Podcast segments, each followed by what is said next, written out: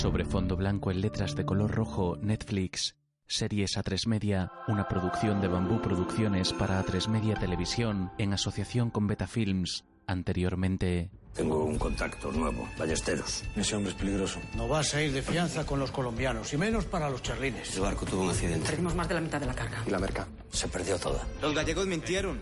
Camila. Ballesteros quiere matar a Javi Bustelo. Salve a tu hijo, Bustelo, y a toda tu familia. Con esto pagas la deuda por la fianza del hijo de Bustelo. Si vuelves a poner en peligro a mi familia o mi negocio, se acabó. Millanco ya tiene lo suyo, joder. Ahora los charrines tienen que pagar. ¡No! No quiero que nadie me respete a base de sangre. El número de ballesteros. Haz algo. Ballesteros, Es por el viejo Charlín. ¿Pago ya? A Miñanco sí. ahora quiero que pague de verdad. ¿Quién es el otro? Posiblemente el tipo que ordenó la muerte de Braulio Montes. He conseguido el número de teléfono que llamó Javier Bustelo. Lo tenemos. un hombre seguía a tiros a Paquito en el hospital. Mantilla le disparaba abatiéndolo. Yo no tengo nada que ver con lo de Paquito. Si no fuiste tú, ¿quién fue? Los colombianos. Los traicionaste. Quiero que hagas lo que tengas que hacer para salvar a tu familia. Lo siento, cometí un error imperdonable. Necesito un poco de ayuda con la hacienda española. Necesita blanquear los cuartos. ¿Y qué mejor que su conservero? No estoy tan desesperado como para aceptar. No le estoy dando a elegir. ¿Qué haces aquí? Pues era esto seguir chupando banquillo en el equipo. Si tú me perdonas. ¿Sabías que Tati trabajaba en ese restaurante? La vida es así. Camila buscaba a Tati en una playa. ¿Y mi parte? Antes lo tiene que contar el viejo. Hay que apartar las 400.000 de Padín. Le pagas como a una puta y listo. Pero mi puto dinero. Ay, qué carajo, Padín, que no te lo va a dar todo. Entonces de aquí no me muevo hasta que no me deis mi dinero. ¡Marcha, hostia, marcha! No intenté que mi padre te pagara. El hachís, el campo el que trabajo. Ese eres tú. Trabajo para los. ¡Cago en tu puta madre! Padín nunca nos haría algo así. ¿A que no, Padín? Hay que hacer algo antes de que vaya a la Guardia Civil y lo cuente todo. Merece un escarmiento y se lo vamos a dar. ¿A dónde la tengo que llevar? Dentro de dos horas en las galerías. Pues con hombre con gorra y mochila negra. ¿Le tenían una trampa? Nos ha hecho. Vamos a por él. Romero y Mantilla detenían a Padín. Si me ayudas a cazarlo a él y a su familia, te puedo hacer las cosas más fáciles. Fue él quien nos dijo dónde encontrarte. Moncho no haría eso. Lo voy a contar todo. Nadie va a creer a un puto yonki. Todo esto es culpa vuestra. Eso está matando a la gente. Nosotros no obligamos a nadie a meterse en nada. ¿Pero qué escribes ahí tanto, tío? Nada, parvadas mías. Pensabas que no nos íbamos a enterar, ¿no? Que nos toque los collones, ¿eh? Daban una paliza a portavales en la cárcel. Toma, te voy a dar algo. Tienes que pegar todos esos papeles. Tienes que llevárselo al juez. Pero no puede ser uno gallego. ¿Dónde la compraste? A ti te lo voy a decir. Todos saben ya dónde se vende la droga. Es hora de que sepan quién se la vende. Dígale a su marido que venga, levante la saco. Es una asociación de madres. ¿Por qué voy a tener miedo? Porque por un hijo se puede hacer todo. Sito Millanco, ese es el que está matando a nuestros hijos. Sito iba a la manifestación. Yo no me avergüenzo de nadie, y menos de mi hijo. Pero quiero salir a la calle con la cabeza alta sin que me insulten. Aún lo puedes dejar. Piénsalo. Esa vendaña no es nadie. Por ahora, hay que recuperar el respeto de la gente. O darles un susto para que dejen de tocar los huevos. Quiero que me respeten, no que me tengan miedo. ¿Y qué propone? Cuando me dijeron que el ayuntamiento me iba a nombrar hijo predilecto, pensé que era una broma. Vais a acabar en la cárcel uno por uno. Estáis jugando con fuego. Le dije que me dejara hacer mi trabajo. Tengan cuidado, no están acostumbrados a que les hagan frente. Ya, ya me di cuenta. ¿Por qué? Amenazaron. Va a venir conmigo. Nos vamos a Madrid. Llámenme Baltasar Razón. Lo ha escrito Ricardo Portavales, uno de los hombres de Miñanco. Todos los movimientos del narcotráfico gallego están en estas páginas. Vamos a acabar con Sito Miñanco. Ahora ven un partido en la tele de la cárcel. La reconcha bien de tu madre, Balbo, pero, pero ¿cómo se puede ser tan pelotoso? Estaba solo. Se lee en pantalla 1990. Olvídate, argentino. De esta vez no llegáis ni a cuartos, ¿eh? No me rompa la pelota, Wiña. Si, si tenemos a Dios de nuestra parte. ¿A quién? A Maradona. Pero tú lo viste correr. Parece una mesa camilla. Sí, pero si en vez del peluche le, debía llamar la aspiradora. Joder, no vale ni para el cambador de sitio. Oviña, tienes una llamada. Voy. Al momento Laureano habla desde la cabina del pasillo. No me jodas, Esther, que no estoy para bromas, ¿eh? Que no, tonto, que es verdad. Me lo acaba de contar Ventura. Pero estás seguro. Que sí, Laurano, que vas a volver a casa. Van a archivar los cargos por lo del tabaco. Por fin, joder, ya era hora. Luego Esther brinda con Ventura y el resto. Por Ventura, que es el mejor. Eres un fenómeno, me cago en la leche. No es por quitarte mérito, Pedro, pero es que esta vez él no tuvo nada que ver. Ah, no. ¿Y a quién se lo debemos? A Bruselas. Bruselas, de donde vienen las coles. Y donde se cuece todo lo gordo de Europa. La ley cambió cuando entramos en la comunidad económica y al no haberse celebrado aún el juicio por el tabaco, los hechos han prescrito. Pues por Bruselas también, qué carajo. Y por la cara de parvo que le va a quedar al sargento cuando se entere. ¿Y qué dijo Colombo cuando se enteró de que no iba a salir? Bueno, pues muy bien, muy bien, no le ha sentado. ¿Y qué quiere? A Laureano lo encerraron por darle una patada a un guardia. No se puede comparar. Y no hay nada que podamos hacer por él, ahora que está fraga la junta. Lo han cogido con droga. En su caso no hay prescripción que valga. Alegrad esa cara. Puede que Colombo no vaya a salir, pero el resto soy intocable. Nadie puede con nosotros. Ventura alza su copa y brindan. Bueno, vamos a probar el mejilloncito de Esther. Ay, Manolo, Manolo. Sobre un fondo con textura de saco se lee en letras negras una serie original de Netflix inspirada en hechos reales. En grandes letras blancas aparece el título Fariña. Más tarde en un telediario. De esta manera, los supuestos contrabandistas a la espera de juicio por introducir tabaco de manera ilegal quedan libres de cargos y no pisarán la cárcel por el delito. Sí, sí, lo estoy viendo. Claro que no lo sabía. ¿Cómo lo iba a saber? El conocido letrado Pedro Ventura reconoció a las puertas del juzgado que sus clientes se encontraban felices por la decisión de archivar su caso y sobre todo por la inminente liberación de Laureano Ubiña, que cumplía condena por la agresión a un agente de la autoridad. Sí, Fina, estoy aquí. Llamo luego. Carmen cuelga y se retira de la cocina tapando su boca con angustia. Su marido se acerca. Carmen, No quiero que el niño me vea así. ¿estás bien? Estoy harta. Es que no puedo más. Tú no tienes la culpa de que dejen libre esa gentuza. No te puedes venir abajo ahora. Estoy cansada. ¿Y qué vas a hacer? ¿Dejar la asociación? ¿Dejar de luchar por el niño solo porque vayan a soltar a ese cabrón?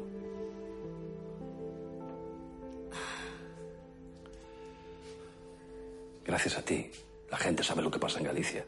Y el juez ese de Madrid empezó a investigar. Si abandonas, de nada servirá lo que hiciste hasta ahora. Es lo que quieres. Carmen se gira y lo mira con lágrimas en los ojos. A continuación contempla a su hijo pequeño que come un bocata en la cocina. Su padre también lo mira. ¿No te recuerda a Jesús a su edad? Antes de que empezara a tomar esa mierda. Si no lo haces por ti, hazlo por él. En pantalla se lee capítulo 9, 1989-1990. En la cárcel, Laureano vuelve al comedor. ¿Todo bien? Que me voy, Luis, me voy. ¿Cómo que te vas? Era Esther, que el juez dijo que a la calle dos días y estoy libre. ¿Y los demás? Los demás también, libres de cargos. ¿Todos? ¿Yo también? Tú no, joder, a ti te pillaron con droga, Colombo. Eh, es un milagro, pero no tanto. Venga, chaval, hombre. Que aquí el tiempo pasa volando viendo el fútbol. Eh, eh, que me voy a mamarla. Sentate, venga, boludo, dale, dale. Y Maradona también. Luego en comisaría. Carmen, la estaba esperando. Esto es una vergüenza. No sé, llevo 10 años trabajando para esto. Están matando a nuestros hijos y se están riendo en nuestra cara. ¿De qué sirve tanto guardia? A ver, ¿para qué tanto paripé si luego los ponen de patitas en la calle? Carmen, baje la voz porque esto es mi cuartel, no la casa de ningún narco. ¿Me entiende? Darío se enfrenta a ella severo. Carmen calla y un guardia los mira incómodo. Venga. Avendaño sigue al sargento y los agentes vuelven a sus puestos. ¿Sabe lo mucho que trabajé? Las cosas que tuve que hacer para iniciar este proceso. No tiene ni idea. Respeto su dolor como madre, pero no le voy a permitir que venga aquí a montarme ningún numerito. Lo siento. Sé que pasa por algo terrible, pero el juez Garzón está trabajando duro. Como si sirviera para algo. Ahora sí. Ah, sí. Tú sabes tan bien como yo. Ahora hay testigos. ¿Y cuándo van a hablar? Castro la mira muy serio y suspira asintiendo. Más tarde en la lavandería de la prisión, Portavales, el director te quiere ver. Ricardo deja un pantalón en un cesto y sale tras el guardia. Otros dos lo esperan en la puerta. Pero el despacho del director... Lo agarran de sus brazos y lo llevan al exterior donde espera un coche. ¡Soltadme! ¡Soltadme, hijos de puta! ¡Soltadme! ¡No, no, no! no. Portavales se resiste pero finalmente lo suben al vehículo que arranca y sale de la cárcel. Atraviesa un puente de piedra rumbo al pueblo. En su recorrido hay varios carteles publicitarios de la empresa de jardinería Uscuarna. El preso va dormido en el asiento trasero custodiado por dos policías de la cárcel. Despierta y da un sobresalto. Se te ocurra hacer una tontería. ¿De qué va todo esto? Os manda Ubiña, ¿no? Si, si es por lo del diario, os juro que no se lo conté a nadie. Me tenéis que creer, joder. Déjame hablar con él. O, o con Sito. Me tenéis que creer, hostia. Lo puedo aclarar todo. Portavales suda angustiado y forcejea intentando librarse de los guardias. Ambos lo golpean con sus brazos. El vehículo avanza por una estrecha carretera junto a la ría. Atraviesan unas urbanizaciones y entran a una localidad costera.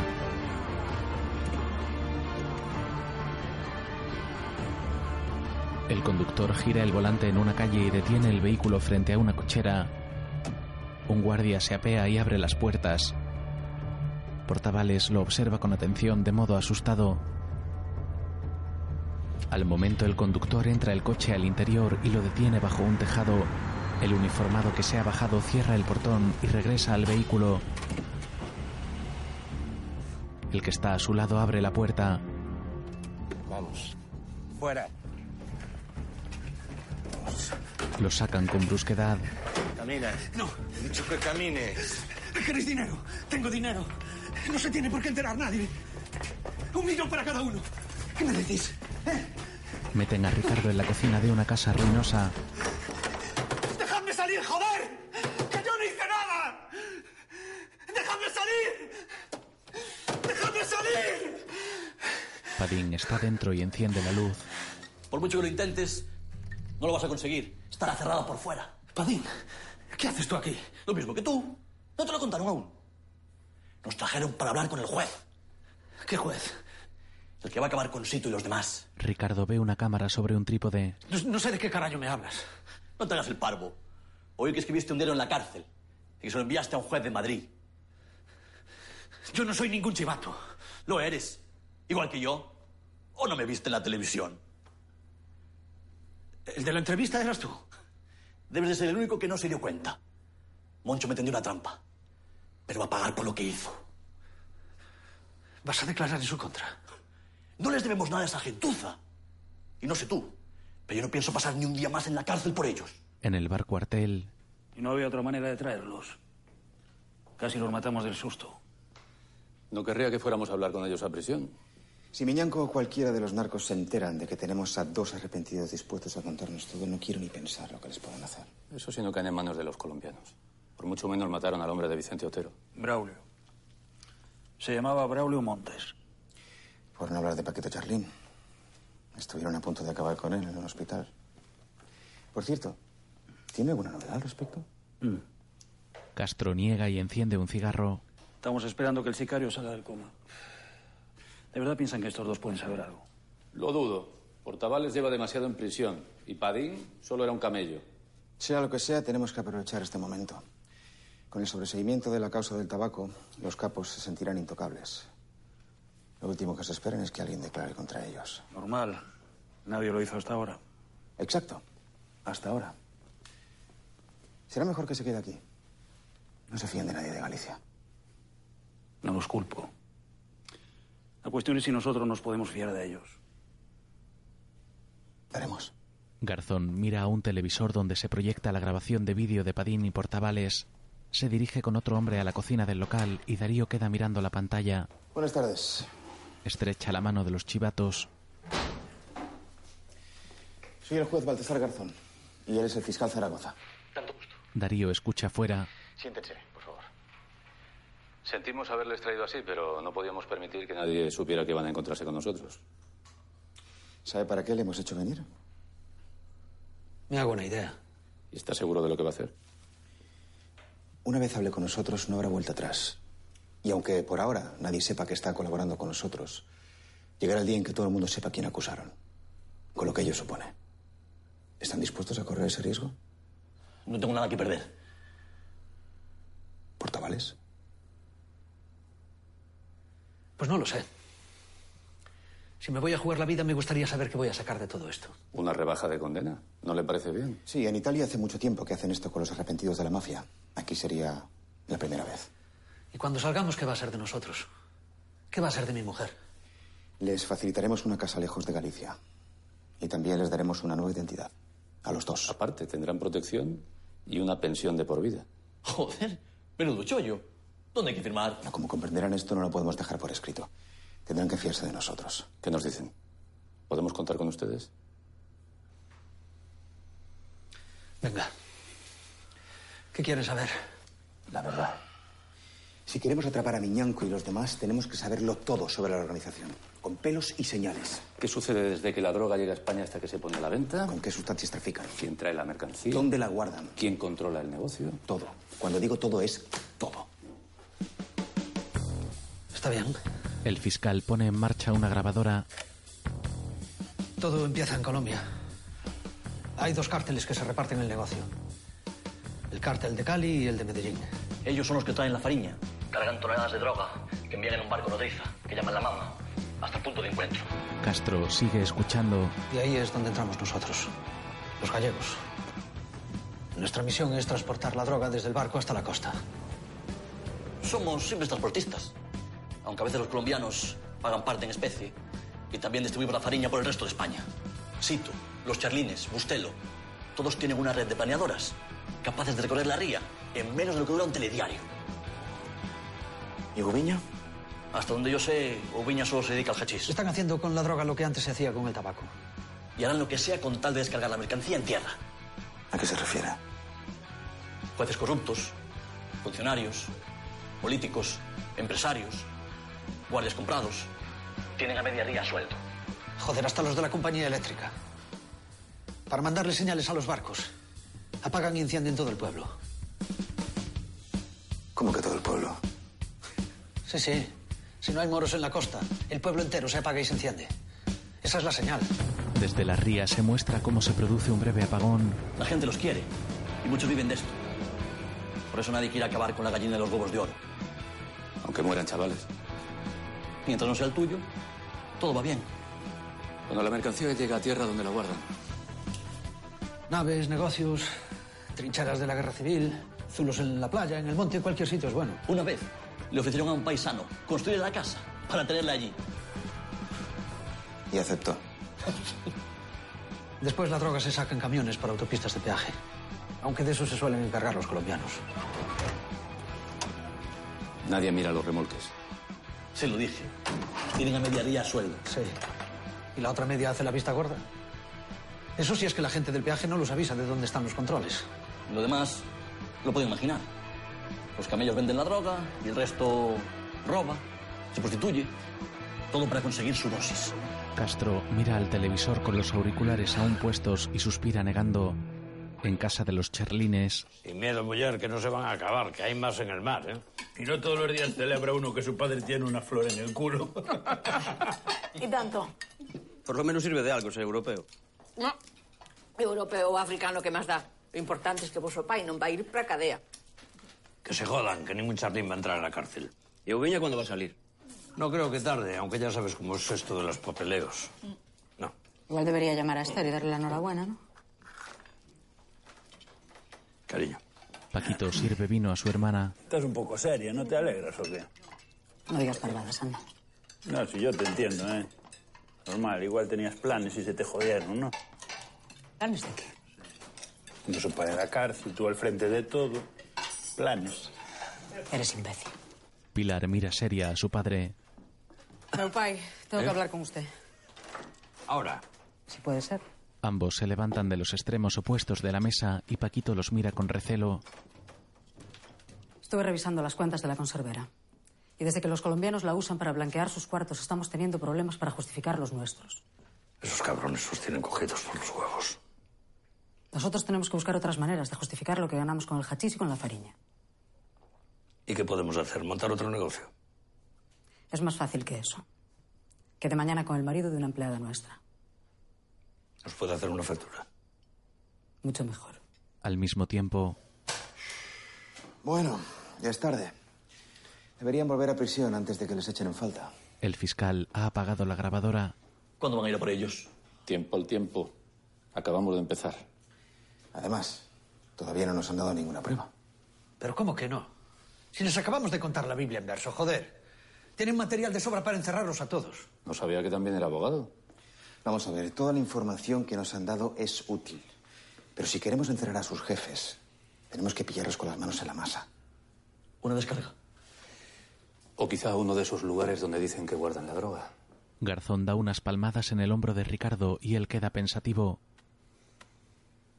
Por la noche, Sito avanza en su lujoso deportivo por un oscuro y frondoso paraje. Darío vigila oculto en su coche con el juez Mantilla y Romero. Ahí lo tiene. Sito Miñanco. Baltasar coge los prismáticos y los coloca sobre sus gafas para verlo.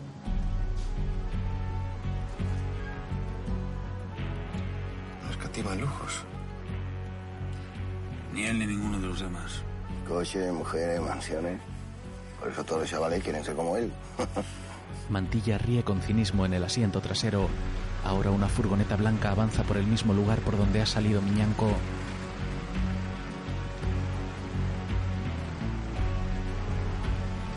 Desde el vehículo agudizan la vista y la ven irse por el bosque.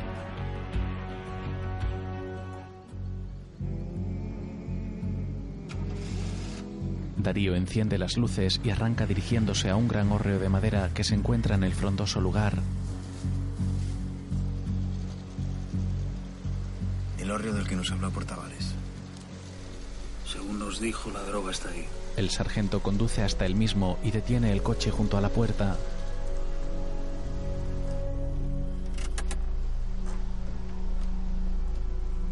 Los cuatro se apean a la vez. Mantilla intenta alcanzar la cerradura pero no llega. Busca algo bajo los pilares de madera pero no encuentra nada. Dice algo a Romero que sube al coche y lo conduce a la puerta para que suba desde el capó. Castro espera con Garzón. Una vez dentro del hórreo, Mantilla encuentra apilados numerosos fardos envueltos en papel marrón. Sobre estos hay unas pegatinas negras con el símbolo del dólar. El agente toma uno y sale a la puerta mostrándolo a sus superiores. ¡Bingo! Parece que nos dijo la verdad. Saquen fotos de todo. Y con cuidado. No quiero que Miñanco sospeche que hemos estado aquí. Romero le da una cámara a Mantilla que entra de nuevo al hórreo para tomar las fotos. El agente fotografía la mercancía mientras los demás esperan fuera. Las cajas se amontonan en un estrecho pasillo. Mantilla encuentra una cartera en el suelo y la recoge. Se la da a Castro. Este la abre y saca un DNI de su interior.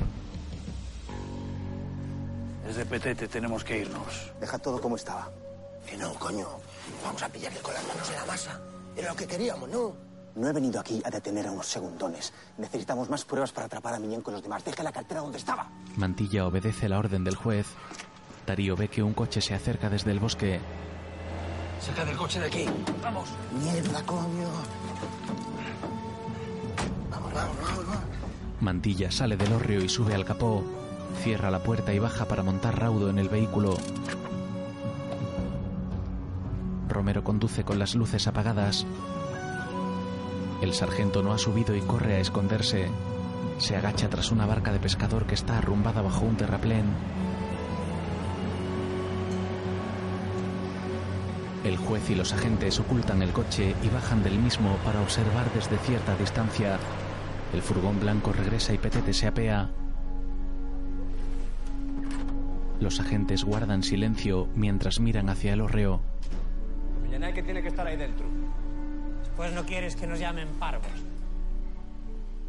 Castro sigue escondido a poca distancia tras la barca y mira intranquilo a su alrededor. Petete entra al hórreo para buscar su cartera y Braña lo espera fuera. Más abajo, Garzón, Mantilla y Romero permanecen expectantes. Al momento, Petete sale. Un día voy a perder la cabeza. Eso si no te la parten antes. Vamos, anda. Baltasar cierra la puerta del coche sin querer y los traficantes quedan alerta. Carajo fue eso. Darío gesticula preocupado y se mueve con gran sigilo bordeando la barca. Petete cierra el portón del hórreo y baja. Braña enciende una linterna y camina cauto hacia adelante sujetando una pistola en la mano. Abajo los agentes han cogido sus armas y apuntan al frente prevenidos. Castro se dispone de espaldas en el costado del bote y sujeta firme su pistola mostrándose nervioso.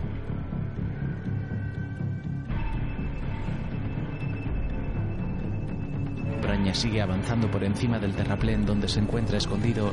Petete está junto al furgón y permanece alerta. Un perro canela grande se coloca junto a Darío que se gira apuntándolo al armado. Se miran fijamente y el sargento contiene la respiración.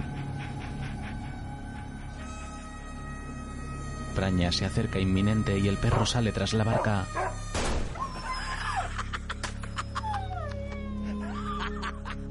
Braña mata al animal. Cando carajo. ¿A qué cara se le abrió el culo ahora? Vamos, anda. Regresan a la furgoneta y Castro se recuesta aliviado. Abajo, los demás se relajan también. Más tarde, en el cuartel, Zaragoza y Garzón guardan las fotos y el resto de pruebas en unas cajas. Lo tienen todo. Lo más importante, mandaré a alguien de la audiencia para que venga a recoger el resto. Y vaya preparando las grabaciones que ha acumulado todo este tiempo. No podemos dejar ningún cabo suelto, si no pensarán que la justicia es un cachondeo. Darío, vamos a atraparlos. ¿Mm? Y cuídese, hombre. Aún queda lo mejor.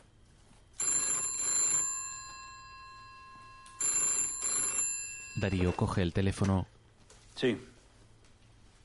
Queda atento y frunce el gesto serio. Gracias. Era del hospital. Van a sacar del coma al sicario colombiano. Disculpe que no los acompañé. Al poco Darío entra al hospital junto a Figueroa. ¿Se sabe algo? Nada. Decían que lo iban a sacar del coma, pero llevan ahí un buen rato. No podemos esperar. Ese hombre nos puede llevar hasta sus jefes. Sargento Darío Castro. Acaba de morir, sargento. Una enfermera sale de la habitación. Castro mira hacia la cama donde yace el sicario y reflexiona. Figueroa lo mira expectante. Aún podemos hacer algo. Avisa al director del hospital. El cabo asiente y sale de inmediato obedeciendo la orden. En la conservera, Manolo abre una bolsa deportiva repleta de dinero.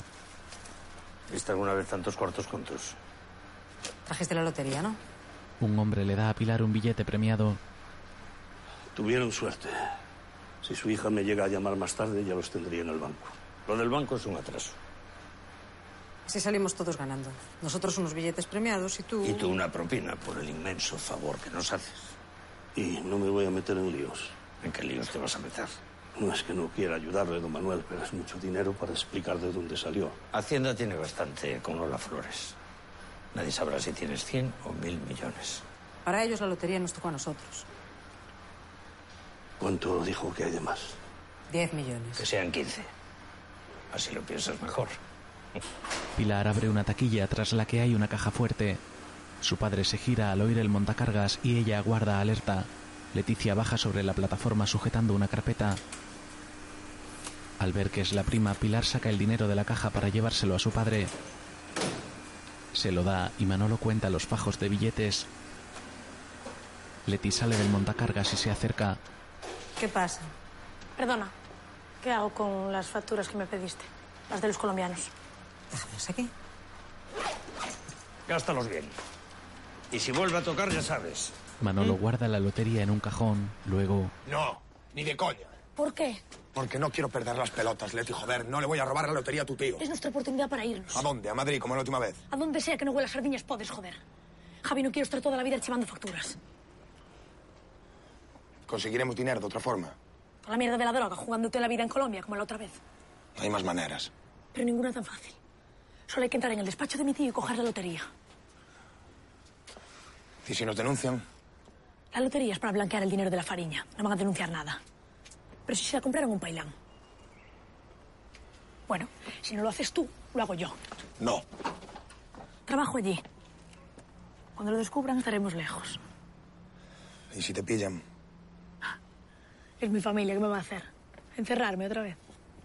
Leti sonríe y lo besa en los labios. Ten cuidado. Javi queda conforme y se rinde a los besos de su novia. Están junto a una cabina y se marchan caminando de la mano. Más tarde, Pilar está en la fábrica de conservas ataviada con la bata verde de trabajo. Camina vigilando a unas mujeres que limpian sardinas junto a unas cintas transportadoras. Leti, que viste también con el uniforme laboral, la vigila tras el cristal de la oficina. Al verla irse, se dirige decidida al despacho de su tío. Saca la llave del cajón que ha robado y la mete en la cerradura para abrirlo. Forcejea sin éxito mirando alerta a su alrededor.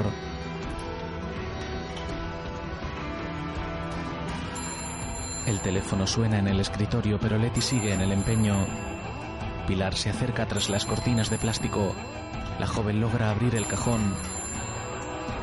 Guarda el boleto en la bata y atiende la llamada cuando entra su prima. ¿Conservas Vilanova? Preguntan por tu padre. Le da el teléfono y se va. Sí, soy Pilar, meu pai no está.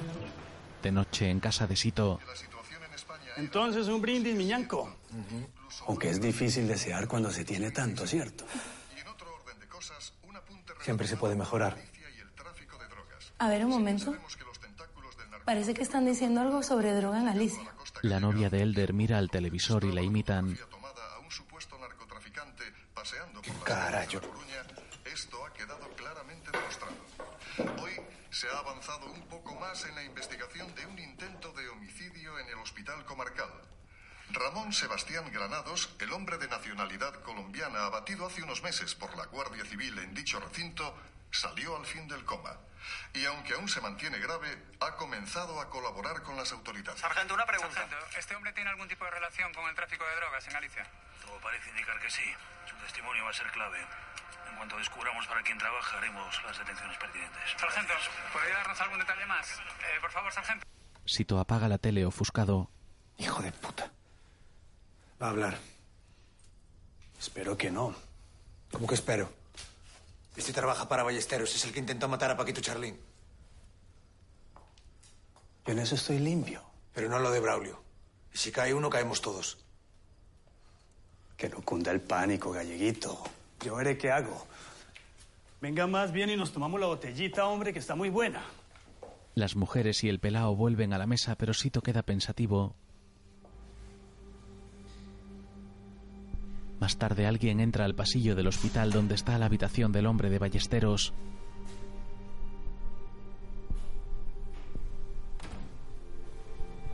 Camina despacio y cauto por el vacío y semioscuro lugar. Se trata del hombre de confianza de Elder que asesinó a Braulio. El corpulento hispano entra a la habitación.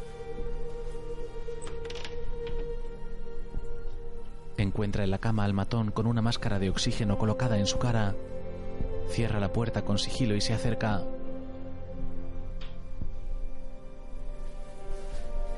El sicario de Elder saca una pistola con silenciador y apunta serio.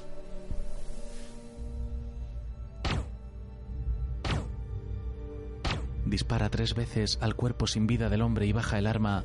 La puerta se abre al momento. Guardia Civil, suelta la pistola. Figueroa y Castro lo apuntan y él tira el arma al suelo levantando sus manos rendido. Más tarde Darío lo interroga. José Antonio Reinaldo Vaca. Según la Embajada de Colombia, lo reclaman allí por robo a mano armada y el asesinato de dos hombres y una mujer en Bogotá. Hmm. Todo un campeón. Y mire qué mala suerte que llega al culo del mundo y lo cogen aquí. No parece muy hablador, ¿eh? Y yo necesito que hable. Si no, ya me dirá cómo me va a contar para quién trabaja. Y sobre todo, dónde lo puedo encontrar. Reinaldo guarda silencio. ¿Va a colaborar? Castro toma dos documentos y se los muestra. Bueno. Entonces tengo que decidir a qué orden de extradición le doy prioridad. A la de Colombia, con cárceles preparadas con todo lujo para héroes como usted, o a la de Estados Unidos, donde se va a pudrir el resto de su puta vida. ¿Qué me dice?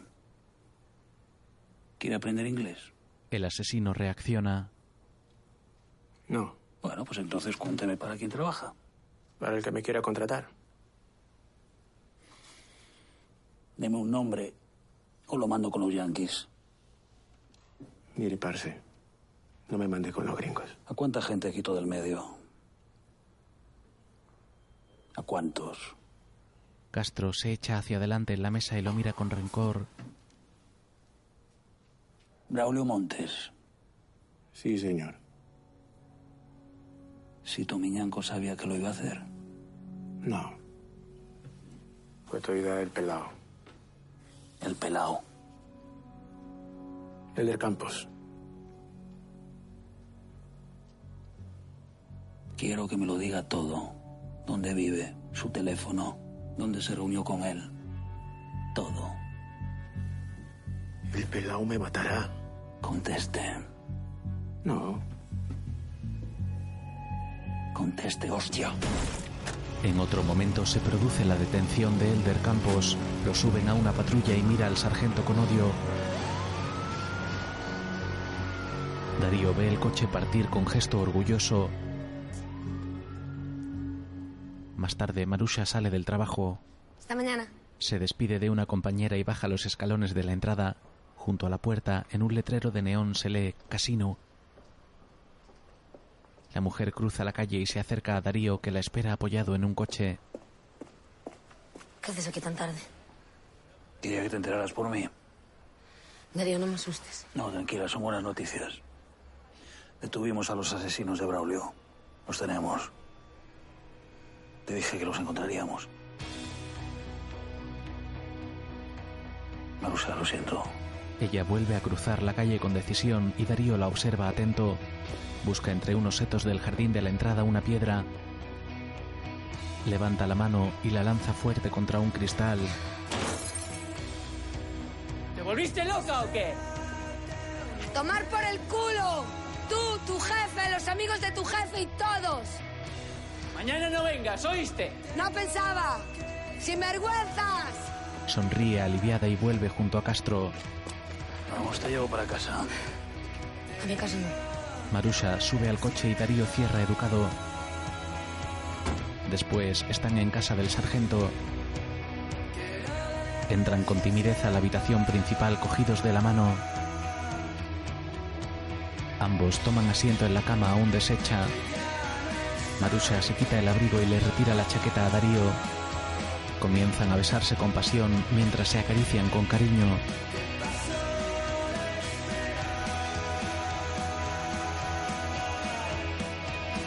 Darío se tumba en la cama sobre ella mientras siguen besándose con ardor. Las luces del amanecer se vislumbran tras la persiana.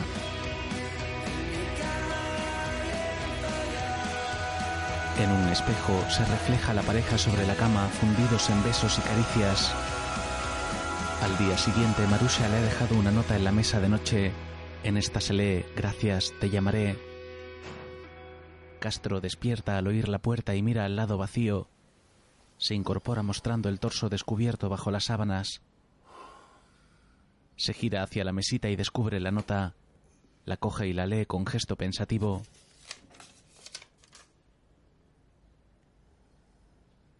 A continuación coge un cigarrillo que coloca en sus labios y lo enciende.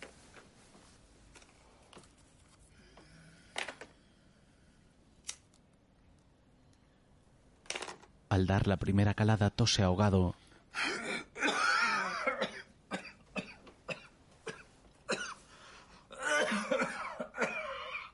Coge un pañuelo que coloca en su boca. Tras el ataque, ve que el pañuelo sobre el que tosía se ha llenado de sangre. Más tarde está sentado tras su escritorio del cuartel.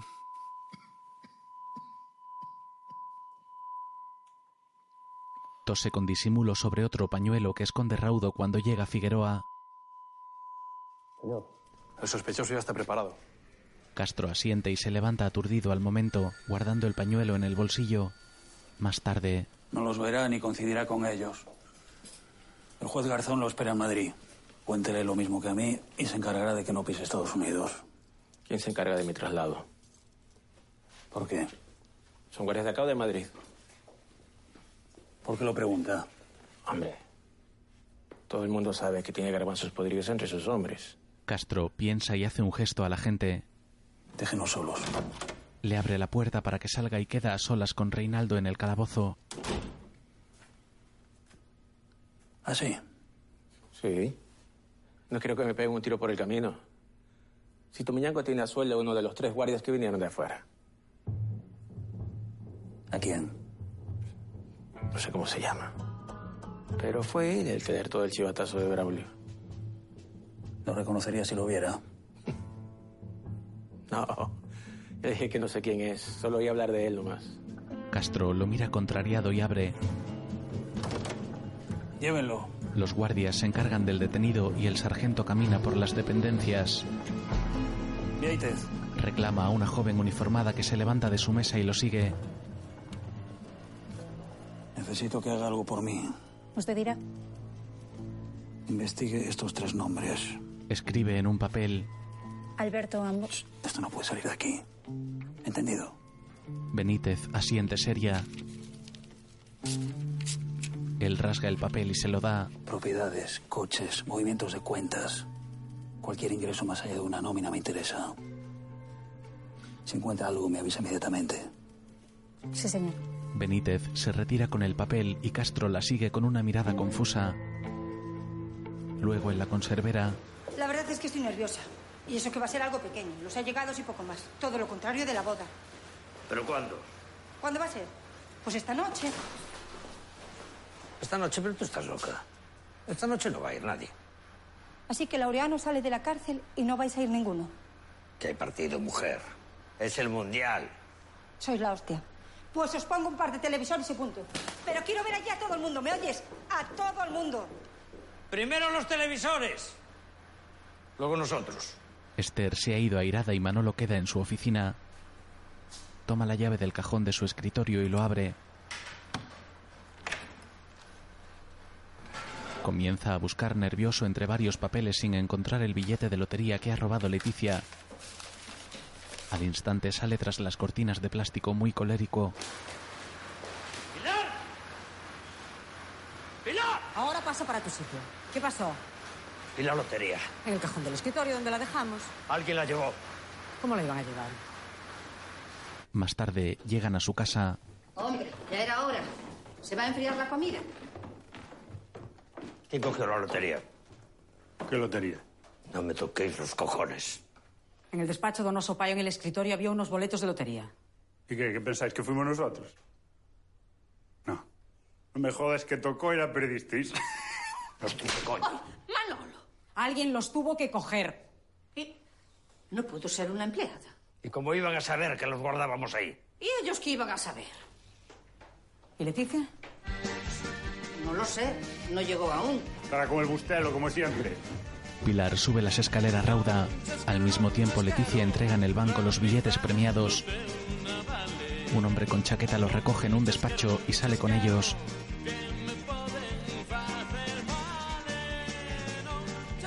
Simultáneamente, Pilar abre la habitación de su prima que encuentra vacía. En el banco, la joven guarda en una bolsa de deporte el dinero del premio. En la casa, Pilar abre el armario y comprueba que Leti lo ha vaciado. Frunce el gesto energúmena. Mientras, Leti sale de la sucursal bancaria y Javi la espera en la puerta. Él la besa contento y carga con el macuto del dinero. Al mismo tiempo, Esther espera en la cárcel a su marido.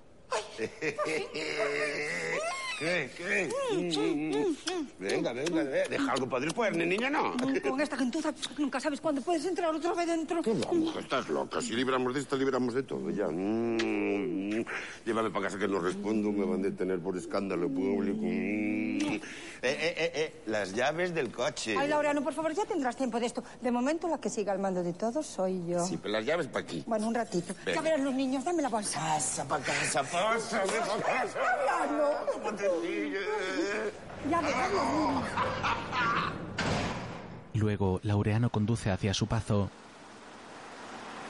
Entre tanto, en la cancela, Carmen se manifiesta con las mujeres.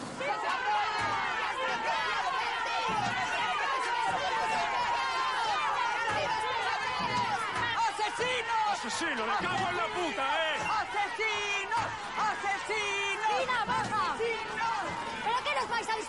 ¡Ganas no me faltan! ¡Cuidado, compañeras! Oubiña se acerca desde la carretera y ve al sargento Castro que está en pie sobre el asfalto. Caray. Le hace una seña para que detenga el coche. ¿Qué haces aquí? Baja la ventanilla y Darío se acerca. Buenos días, sargento. Buenos días. Bienvenido, señor Ubiña. Ya sabía yo que se alegraría de verme. Si le soy sincero, no tan pronto, la verdad. Me imagino ya. Mire, sargento, mi marido está muy cansado y queremos volver a casa. Ese es el problema, que no sé si van a poder entrar. Esas mujeres están en una propiedad privada. Es un acceso público, junto a una propiedad privada. Queremos entrar en casa y lo vamos a hacer con o sin su ayuda, sargento. Castro asiente y se aparta. Laureano arranca el motor. Se dirige a la verja donde las mujeres gritan frente a sus hombres armados.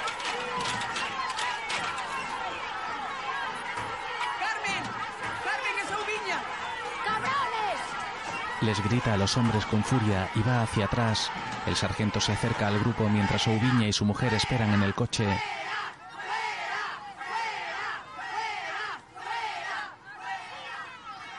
Carmen tiene que dejarlo pasar. No puedo creer que les esté protegiendo. No los protejo a ellos, los protejo a ustedes. Esa gente va armada. La cosa solo puede ir a peor. Un periodista las graba y ella coge un megáfono. ¡Dejar pasar a esos miserables! ¡Dejarlos pasar! ¿Y qué? Las cosas cambiaron mucho, Laureano. Laureano se abre paso tocando el claxon.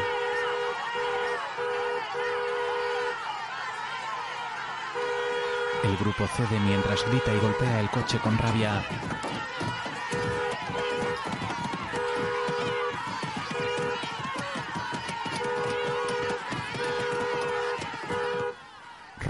Contempla la escena desde el coche. Sargento, tengo la información que me pidió sobre los tres guardias. Cambio. Reflexiona agobiado. Sargento, es importante. Encontré algo. Cambio. Romero coge la radio. Dígame. Alberto Gamboa y Luis Montilla están limpios, señor. Pero Carlos Romero compró dos casas en los últimos cinco años. Una para él y otra para sus padres. Sigue ahí. Cambio. Ve a Castro dirigiéndose al coche. Sí, luego hablamos, gracias. Romero deja la radio veloz y disimula su angustia. El sargento llega y entra sentándose al volante. Nos podemos ir. ¿Quiere que me quede por si acaso? No, no hace falta. Romero se apea y sube a su vehículo que está aparcado al lado. Ambos arrancan y se van.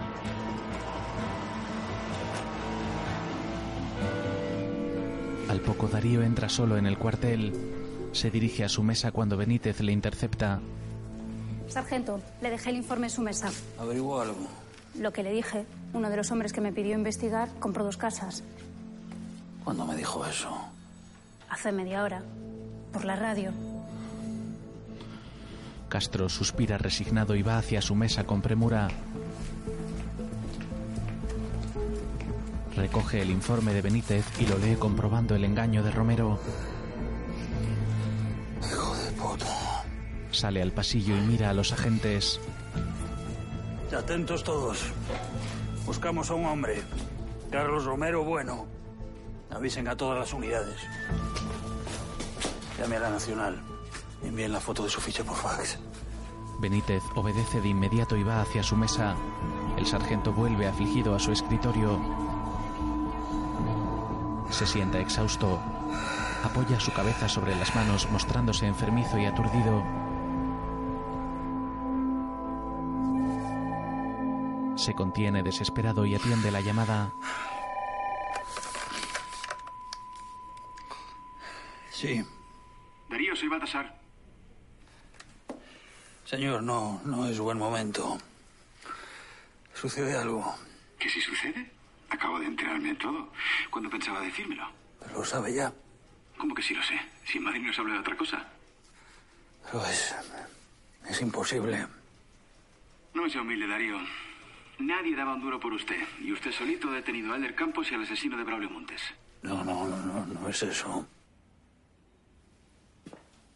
¿Qué ocurre, sargento? ¿Se acuerda de Romero? Uno de los guardias que me mandaron donde fuera. Sí, claro, ¿le ha pasado algo? Ojalá. El sicario del Campos me dijo que Sito compró a uno de mis hombres. No me joda, sargento, no me joda. Ese hombre estuvo con nosotros en el horrio de Sito. Sabe perfectamente todo lo que estamos planeando contra ellos. Tengo a todo el cuartel buscándolo. Y cuando lo encuentre ya se lo habrá contado todo a Miñanco. Baltasar se frota la boca preocupado. Si no nos ponemos en marcha ya, todo lo que hemos conseguido se irá a la mierda. Ya, pero aún no conseguimos todas las pruebas. No podemos dejarles escapar. Ah, y no le cuente nada a nadie, a nadie. Garzón cuelga colérico y Castro lo hace en su mesa dejando el teléfono descolgado. A continuación saca un cigarrillo y lo coloca en su boca. Respira con angustia y lo deja con el mechero sin encenderlo. Contiene un llanto desesperado y lanza un suspiro con ansiedad. Por la noche celebran el regreso de Ubiña en su pazo.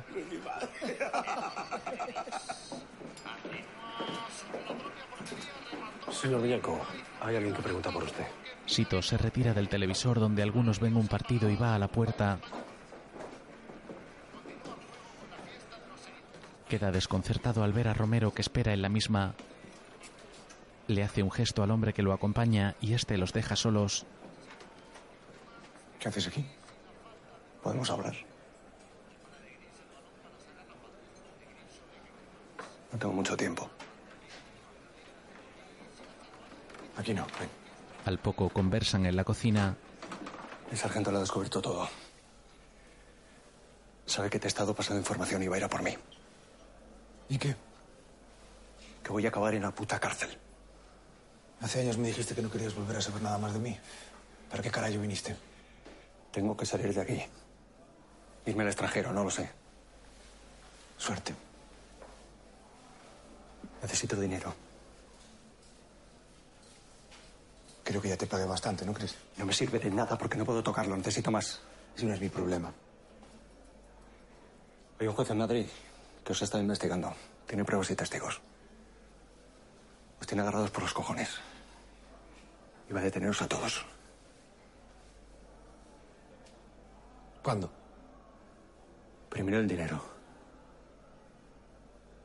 Vamos. Miñanco sale y Romero va tras él. Mientras Carmen ve las noticias en su casa, Entre gritos e insultos, el empresario llegaba a su casa acompañado de su esposa, Esther Lago. Tuvo que ser escoltado por agentes de la Guardia Civil. Las madres acusan a Ubiña, entre otros. Tenemos un poco de miedo, ¿no? Uno de los Me mayores extraña que digan que sois unas terroristas y unas locas. no pararán hasta verlo en las rejas de Gaza. Hay que recordar que no es la primera vez que estas mujeres entran en acción y que cada día se muestran más activas. Carmen va hacia el teléfono sonriente. Diga. Sí, soy la madre. ¿Quién es? ¿Pero cómo está? Del hospital. ¿Me puede decir cómo está, por favor? Vale, ¿y a dónde vamos? Es por Jesús, vamos. Después, su marido conduce rumbo al hospital y Carmen va a su lado muy preocupada.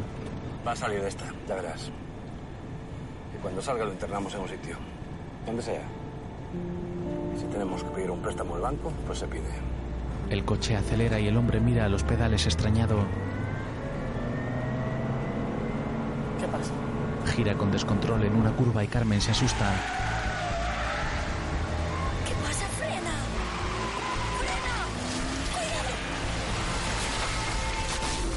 El coche se sale de la carretera y se estrella contra un árbol. Sale humo desde el coche y ninguno de los dos parece reaccionar. Entre tanto, Sito está en la nave con Romero y le ofrece unos pocos billetes. No me jodas. Lo que voy a decirte vale mucho más. No me toque lo carajo. ¿Quién es el juez? Uno de Jaén que trabaja en Madrid. Baltasar Garzón. ¿Cuándo? Iban a hacerlo dentro de un tiempo. Tenían pensado traer a muchos guardias de Madrid para pillaros a todos a la vez, de madrugada. Esta vez os iban a joder bien. ¿Por qué lo han pasado? Darío acaba de enterarse de que fui tu cómplice. Lo lógico es que cambien los planes. ¿Lo podrían hacer esta noche? ¿Por qué no? Espera, espera. Romero se guarda el dinero. Miñanco coge un fajo mayor y se lo da. Gracias. Suerte. Romero se marcha y él cierra la caja fuerte. Luego vuelve al pazo y se cruza con Camila en un pasillo. ¿Dónde te metiste? No soporto ni un minuto más acá. Los guardias vienen a por todos. ¿Cómo dices? Me acaban de avisar. Ahora. Los charlines entran encolerizados. ¡Bustelo! Pasan junto a ellos ignorándolos. ¡Hijo de puta! ¡Tu hijo es un ladrón! ¡Me cago en todo tu trole! Arremeten a puñetazos contra Bustelo. Sito y Camila miran hacia el salón con desconcierto. Vámonos. Miñanco va decidido hacia la salida. Siempre me animaste a que me quedara con todo el negocio, ¿no? ¿Qué cambio? Yo. Camila sonríe triunfal tras él. Más tarde meten dinero en unas maletas. Sé que han pasado muchas cosas entre nosotros, pero podemos volver a empezar. Puede que Panamá no tenga nada que ver con tu tierra, pero tenemos dos cosas que pueden hacerte olvidarla. Dinero y un hijo en camino. Estoy embarazada. ¿Es mío? Claro. No puedes estar tan segura. Hay cosas que una mujer sabe. ¿Qué me dices, eh? Sito derrama unas lágrimas por la emoción. Camila sonríe y se besan apasionados. Miñanco agarra una maleta bajo el brazo y Camila coge otra. Antes tengo que parar en un sitio. Más tarde, Sito sube los escalones de una lujosa casa y llama al timbre. Esterito, quien sale desde el interior, le abre la puerta mirándolo sorprendido.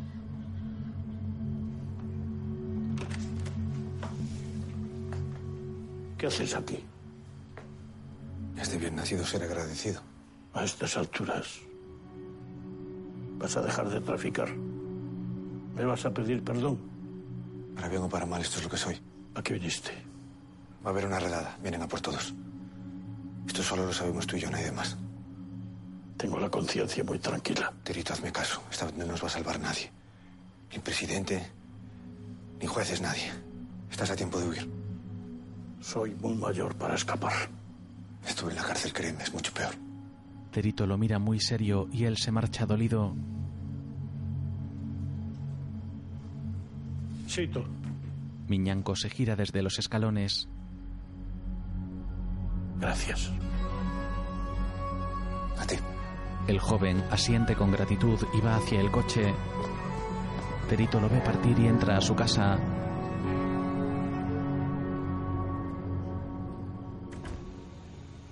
Mientras Carmen y su marido están en el lugar del accidente ilesos y cubiertos por unas mantas, Tuvieron mucha suerte.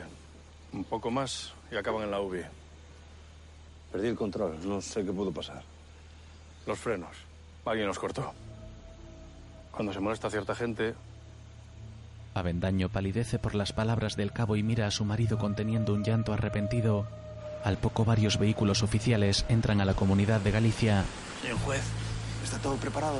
Podemos empezar cuando quieran. Ayer hubo partido mundial y seguro que trasnocharon. Nos entrega los destinos, por favor. Preparan la redada. Baltasar ofrece un cigarro a Castro y este niega. ¿Lo ha dejado? ¿Cuándo? Hoy. Elegí mal día. Los agentes inician la operación esa madrugada. Varios coches avanzan por una carretera costera. Terito se cruza con ellos mientras huye en el suyo. Unos guardias con pasamontañas y chalecos antibalas entran derribando la puerta de los charlines. Suben las escaleras y pasan a la habitación de Manolo. No se muevan. ¿Eh? ¿Qué es esto? Manuel Charlín queda detenido por tráfico de estupefacientes y delito contra la hacienda pública. Tiene derecho a guardar silencio. Cualquier cosa que diga podrá ser utilizada en su contra ante un tribunal de justicia. ¡No se mueva! ¡Sáltame! Petete es acorralado en un callejón y lo detienen. Braña huye corriendo junto a la ría. Otros agentes embozados sacan a Bustelo de su chalet y lo meten en una patrulla. En otro lugar meten a Braña en un furgón.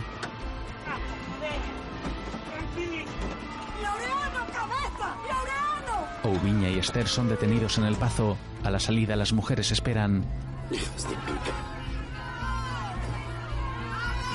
Vayan a todas. Pármela. Esther mira desde el coche a Carmen con frialdad. Mientras Garzón va con Castro que espera en el pazo. ¿Cómo ha ido? ¿Han encontrado droga? Nada. ¿Detenciones? 51, contando Ubiña y los cherrines.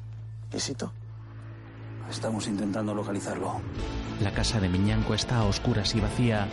Más tarde él y Camila avanzan por unos pasillos revestidos de madera, siguiendo a un grupo de hombres que visten de chaqueta. Sito va en traje gris sin corbata y camina chulesco. Ella luce un elegante vestido rojo.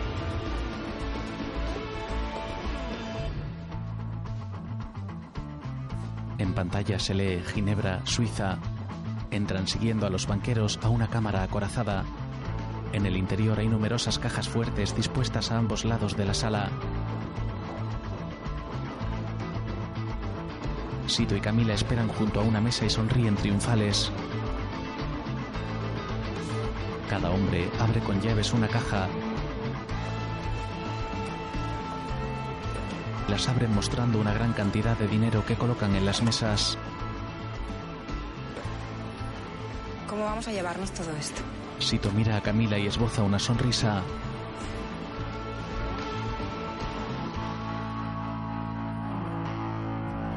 Tras un fundido aparece el reparto de actores en el próximo capítulo. Paciente con herida de arma en tórax y abdomen. No responde. Lo estamos perdiendo. No, joder, no. Lo tiene que salvar como sea, medio. ¡Como sea! Se rotula el equipo técnico. ¿Por qué no hacemos una rueda de reconocimiento? ¿Quién es? Es ese. En nuevo avance, Sito coge una pistola de una guantera. ¿Se puede saber qué haces? Tranquila, es solo. Están dentro de un coche y un guardia civil se acerca a ellos en un control. En otro avance, Castro pelea con un joven y Figueroa lo contiene. ¿Dónde carajo está? ¿Qué se te ocurre, chaval? ¡No de puta!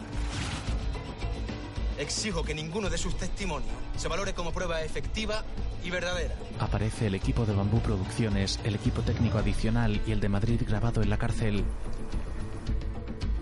Gracias. Benítez patrulla con un compañero y le disparan. Tú ves la que armaste con todo esto. Cuando salgamos, ¿quién va a meter el hachís o la farina?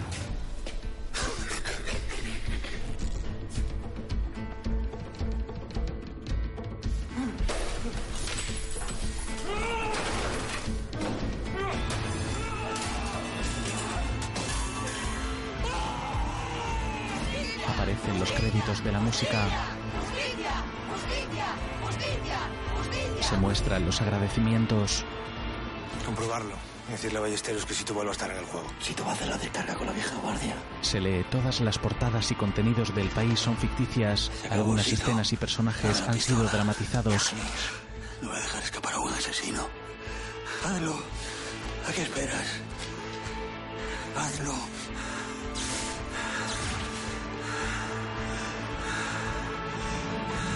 Fariña, una producción de A3 Media Televisión en colaboración con Bambú Producciones. Sobre fondo blanco en letras de color rojo, Netflix.